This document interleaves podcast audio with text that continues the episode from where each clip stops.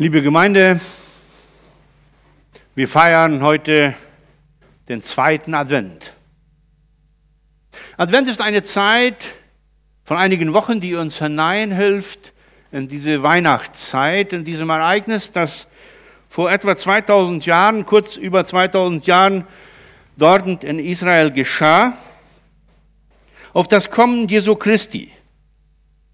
Und in einem Gespräch mit Thomas, wo ich ihm um Rat gefragt habe, hat er mir einen Text vorgeschlagen und ich möchte heute diesen Text als Eingangstext für uns lesen. Jesaja Kapitel 9, Vers 5. Denn uns ist ein Kind geboren, ein Sohn ist uns gegeben und die, Herrlich und die Herrschaft ist auf seiner Schulter. Und er heißt Wunderbarat, Kraft, Held, ewig Vater, Friedefürst. Wir haben hier in unserem Text gesehen, dass wir mindestens vier verschiedene Namen uns gesagt werden. Wunderbar Rat, kraftvoller Held, ewig Vater und Friedefürst. Etwa 700 Jahre vor der Geburt Jesu Christi wurde dieses schon vorausgesagt. Wunderbarer Ratgeber, starker Gott, ewiger Vater, Friedefürst. In Kapitel 7, Vers 14 haben wir dann noch einen Namen, wo es heißt, darum wird euch der Herr selbst ein Zeichen geben. Seht, eine Jungfrau ist schwanger und wird einen Sohn gebären, den wird sie Immanuel nennen. Benno, kannst du mir einmal das, oder Robin, das Foto einmal an der Wand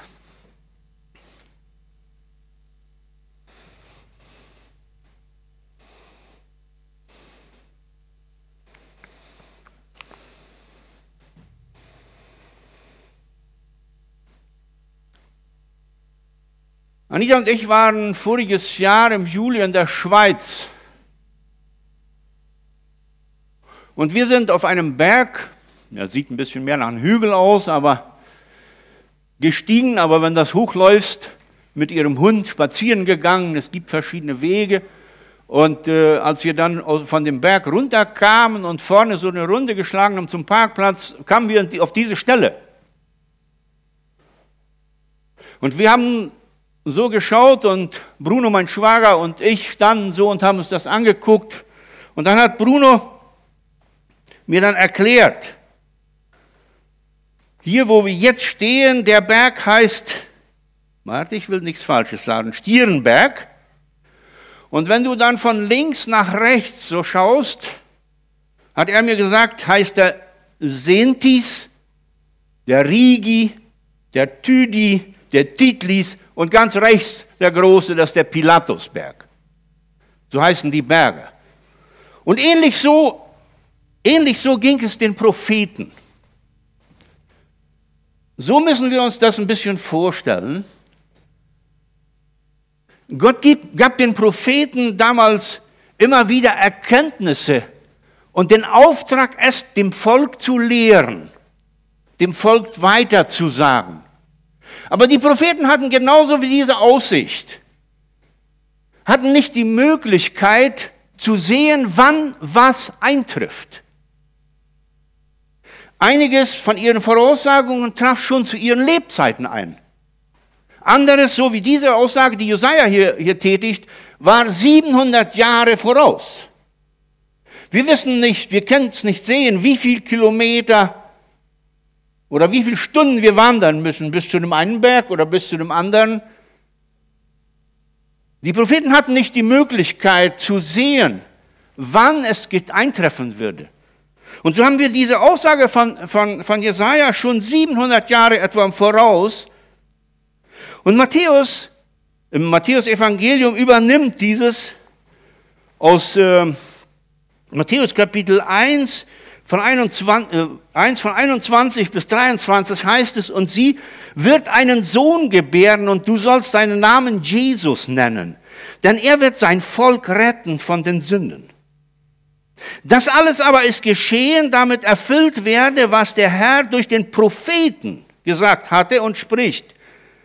In Jesaja 7, Vers 14, siehe, eine Jungfrau wird schwanger sein und einen Sohn gebären und sie werden ihn Immanuel nennen. Gott mit uns. Die Bibel kündigt hier die Geburt eines Kindes an. Es geht um die Geburt eines Sohnes. Und dieser Sohn wird vollkommen anders sein als alle anderen Ratgeber, als alle anderen Götter, als alle anderen Väter und als alle anderen Fürsten auf dieser Erde. Dieser Sohn wird ein Sohn Gottes sein. Der allmächtige Gott wird seinen Sohn in diese Welt senden, weil er diese Welt so sehr liebt. Johannes 3, Vers 16. Also hat Gott die Welt geliebt, dass er seinen eingeborenen Sohn gab, damit alle, die an ihn glauben, das ewige Leben erhalten. Das ist die Verheißung. Und tatsächlich, dieser Sohn, dessen Geburt wir zu Weihnachten feiern, hat genau das für sich beanspruch, oder in Anspruch genommen. Glaubt mir doch, der Vater im Himmel und ich sind eins, sagt er in Johannes Kapitel 14, Vers 11. Das überragt, überragt weit unserem Verstand. Jesus war ein Mensch wie wir alle. Er hatte Hunger, er hatte Durst, er hat gegessen, er ging auf die Toilette, er hat alles gemacht, was wir auch machen. Er hatte Probleme, er musste seinen Vater ersetzen, weil er sehr früh starb, musste mal lochen wie ich als Schreiner. Hat sich wahrscheinlich oft auf den Daumen gehauen und gejammert, dass ihm das wieder ein blauer Daumennagel war. Jesus war ein Mensch wie wir, aber die Bibel sagt uns, er war mehr. Er war auch Gott. Er war Gottes Sohn. In Johannes 14.1, ihr glaubt an Gott, glaubt auch an mich. Meine Frage heute ist, glauben wir? Sind wir davon überzeugt? Sind wir der Gewissheit in unserem Innern, dass der Vater im Himmel und Jesus Christus eins sind?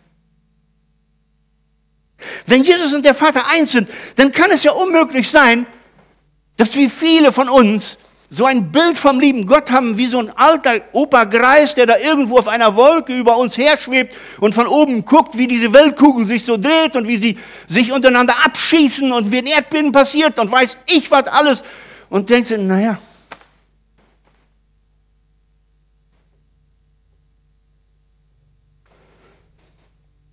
jeder von uns, jeder, trägt seinen Rucksack mit sich dem er sich im Leben, in seinem Leben angeschafft hat. Es spielen viele Faktoren mit, die in diesem Rucksack sind. Seine Lebenserfahrung, sein Denken, seine Weltanschauung. Jeder Vogel beguckt ja die Welt von seinem Baum und sieht ganz was anderes als der andere.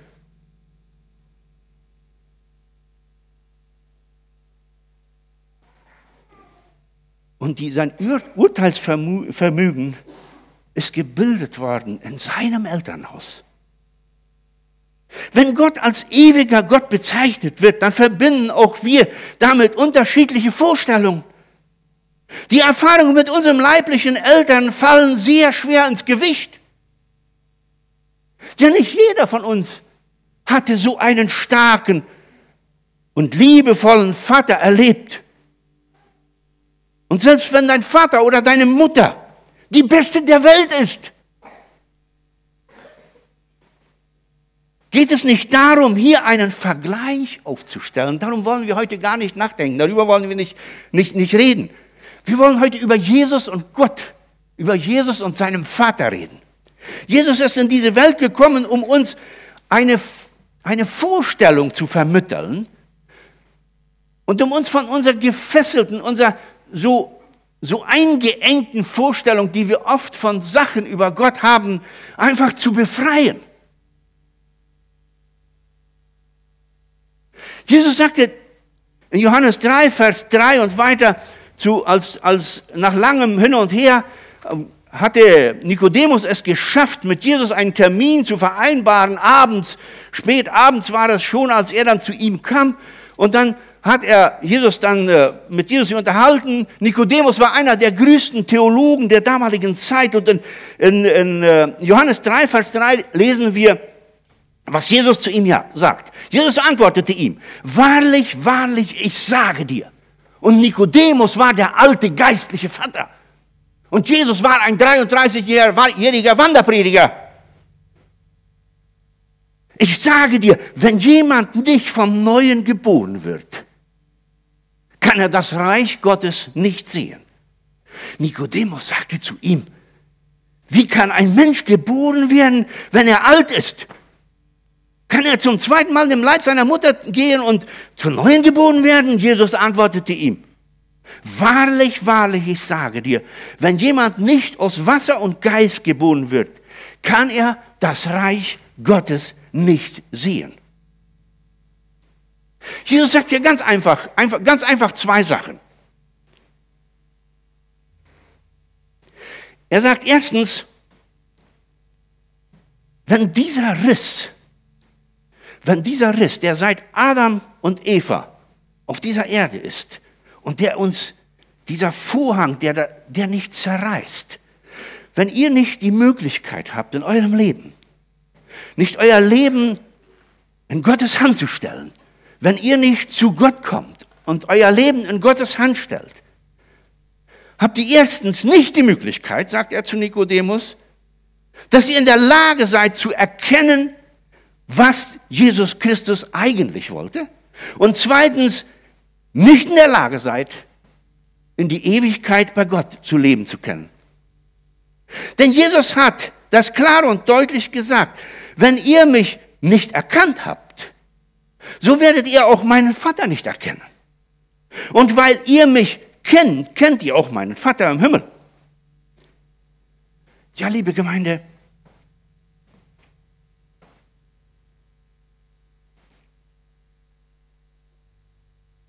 meine Frage heute ist, haben wir alle, die wir heute hier sitzen, haben wir dieses erkennen dürfen? Haben wir Jesus Christus als unseren Herrn annehmen können in unserem Leben? Haben wir diesen Durchbruch geschafft, dass Jesus zu uns kommen konnte? Dass wir unser Leben ihm zur Verfügung stellten?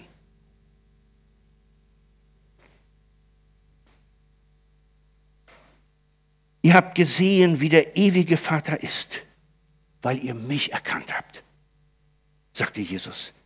Ich muss bei diesen Worten an dem Gleichnis denken, an dem Gleichnis vom verlorenen Sohn, sagten wir immer, von, an, an dem Gleichnis vom Vater mit den beiden Jungs.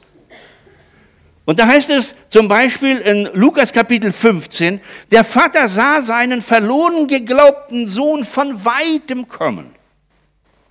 Es überkam ihm tiefes Mitgefühl und er lief ihm entgegen, fiel ihm um den Hals und küsste ihn. Jesus hat so gerne in Gleichnisse gesprochen. Ich habe das, hab das auch immer wieder erkannt, äh, wie die Indianer, äh, es gibt große Indianergemeinden in Paraguay, und wie die Indianerpastoren es immer auch versuchen. Sie versuchen vom Fuchs, sie versuchen vom Stachelbusch, sie versuchen von irgendwas ein Gleichnis zu zaubern, das die Leute mitnimmt, dass diese, die viele Analphabeten einfach hilft, es zu verstehen, es, es mitzunehmen, es zu visualisieren, es, es in ihrem Kopf hineinzukommen, dass sie es fühlen können. Und Jesus hat gerne so in Gleichnisse gesprochen, um deutlich zu machen, wie Gott ist. Hier erzählt Jesus von einem Vater, der Gefühle zeigt, der seinem Sohn mit nicht keine Vorwürfe macht und ihn auch nicht bestraft, obwohl er es verdient hätte. Nein. Der Vater in unserem Gleichnis fällt seinem Sohn um den Hals und küsst ihn. Wir können uns es nicht vorstellen, was das in der jüdischen höheren Schicht damals verursacht hat. Normalerweise war der Vater dazu da, um das Kind zu strafen und zu erziehen und seriös irgendwie äh, Verantwortung beizubringen. Aber alle von uns, wenn wir an unsere Kindheit denken, wenn wir an unsere Erziehung denken, kommen bestimmt noch immer wieder diese Sprüche, die wir so kennen. Warte nur, bis der Vater nach Hause kommt. Oder komm du mir mal nach Hause. Das sind so Sätze, die, die, die wir eigentlich von Kindheit verinnerlicht haben. Gott ist so ganz anders. Er versteht unsere Gefühle. Er umarmt diejenigen, die ihn selbst, die sich selbst die größten Vorwürfe machen und die ganz genau wissen, dass sie immer wieder in Sünde fallen und sich und einfach nur falsch handeln. Er küsst denjenigen, der mit den Schweinen sich im Dreck sudeln muss, um Leben zu kennen. So ist Gott, der Vater im Himmel. Vielleicht genau wie dein Vater. Aber leider, leider haben wir nicht alle so einen Vater gehabt. Es fühlt sich so gut an, dieses Gleichnis zu, zu, zu lesen und zu wissen, es gibt eine andere Möglichkeit, einen Vater kennenzulernen.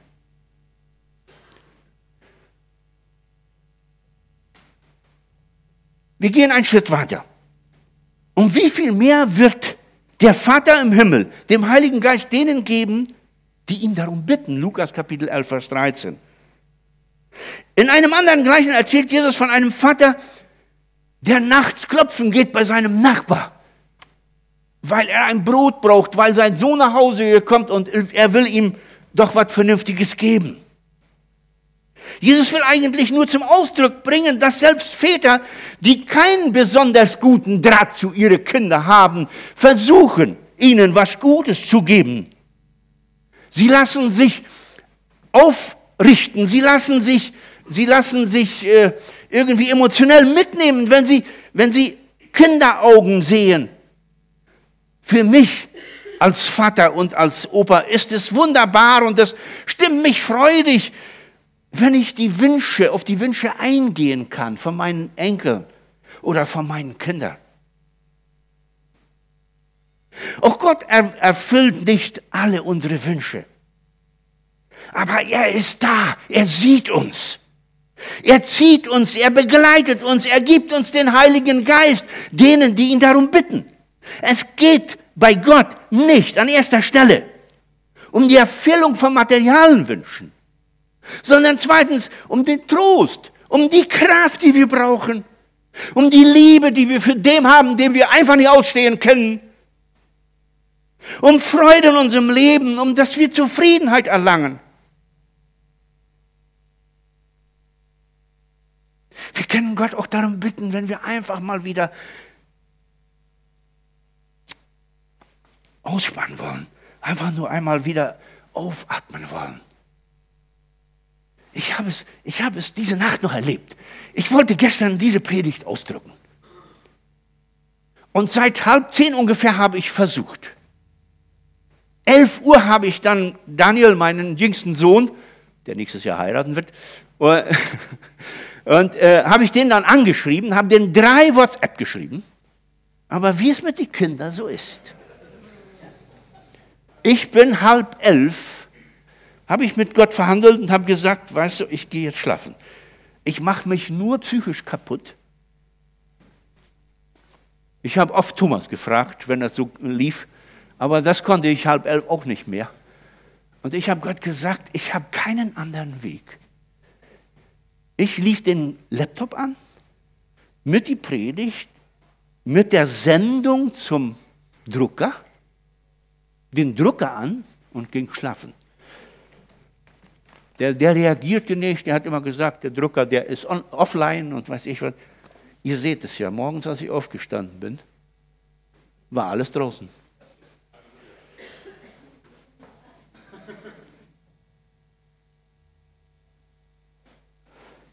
Wenn du ein tröstendes Wort brauchst oder Ermutigung, Gott wird es dir schenken.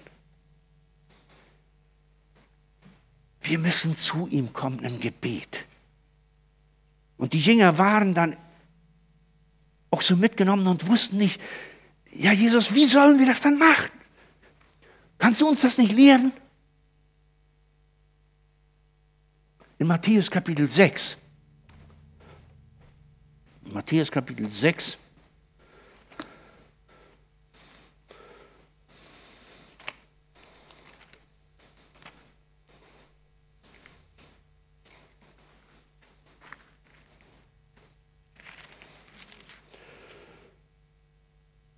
Unser Vater in den Himmel, dein Name werde geheiligt, dein Reich komme, dein Wille geschehe auf Erden wie im Himmel. Unser tägliches Brot gib uns heute und vergib uns unsere Schuld, wie auch wir unseren Schuldigern vergeben.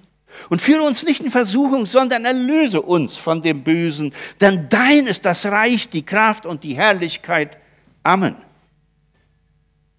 Jesus lehrt seine Jünger, dass sie Gott als Vater anreden sollen, wenn sie beten. Mit Respekt, aber keine Angst. Sie sollen seinen Namen heiligen. Sein Name ist Jahwe. Das Gottesbild der Jünger war von der Tora geformt.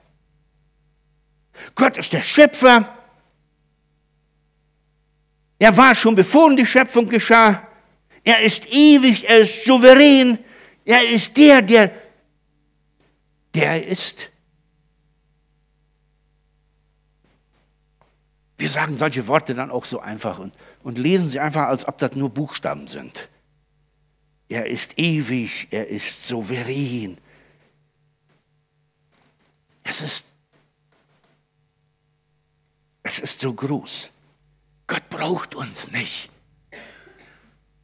Gott lässt uns mitarbeiten. Gott beruft uns. Gott nimmt uns an der Hand. Gott gibt uns Möglichkeiten. Die Jünger wussten, ja, dieser Gott, der ist für viele Juden, für viele Juden ist er wie ein Vater. Irgendwie ist er da für sie, aber nicht für mich, wenn ich ihn brauche. Aber wenn wir das Vaterunser lesen und wenn wir einmal hinhören, was Jesus sagt, dann erkennen wir, dass dieses aber ein Wendepunkt ist. In diesem Vater unser dürfen wir es schon erleben, wie anders diese Beziehung jetzt ist, ganz persönlich. Es ist der Vater, der für mich da ist, der für mich sorgt, mich versorgt, so wie er die Vögel auf dem Felde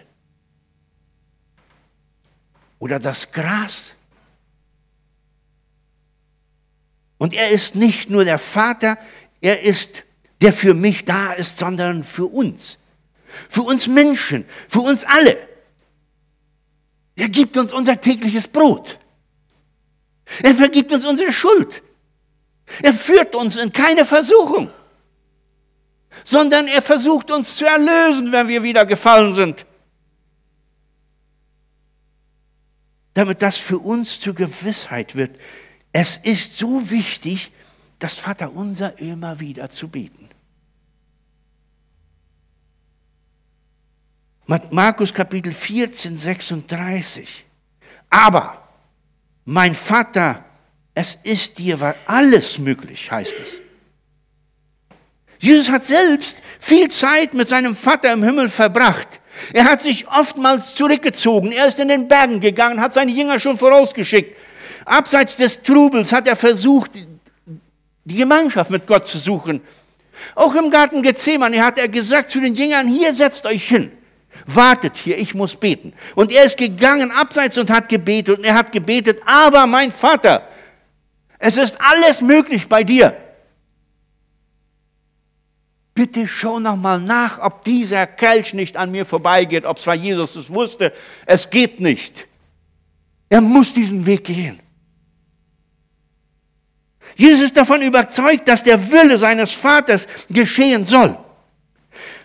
Weil es keine andere Möglichkeit gibt, die Menschheit von der Sünde, von ihrer Sünde, ja von ihrer Schuld zu erlösen und sich in der Weise in den Willen Gottes einzufügen. Es war nur möglich, wenn Jesus diesen Weg ging. Jesus redet Gott mit Vater, mit griechisch Pater, mit kündlichem Vertrauen, aber an. Papa. Haben wir schon mal ein Gebet gesprochen? Haben wir gesagt, Papa, ich komme zu dir? Will ich komisch anhören, ne? Oder kennen wir das? Haben wir mal probiert. Wir dürfen Papa, lieber Vater sagen. Ganz zuletzt, als alles geschafft war, verabschiedet sich Jesus von seinen Jüngern. Und schon auf dem Weg dieses Abschieds Als Maria Magdalena da am Grab kommt und rauskommt und Jesus nicht findet, denkt sie, sie spricht mit dem Gärtner. Und mit einmal erkennt sie, dass es Jesus und sie möchte ihm um den Hals fallen. Jesus sagt, ich fahre hinauf. Fass mich nicht an. Ich fahre hinauf zu meinem Vater und zu eurem Vater. Dieser markante Satz sagt Jesus zu Maria Magdalena.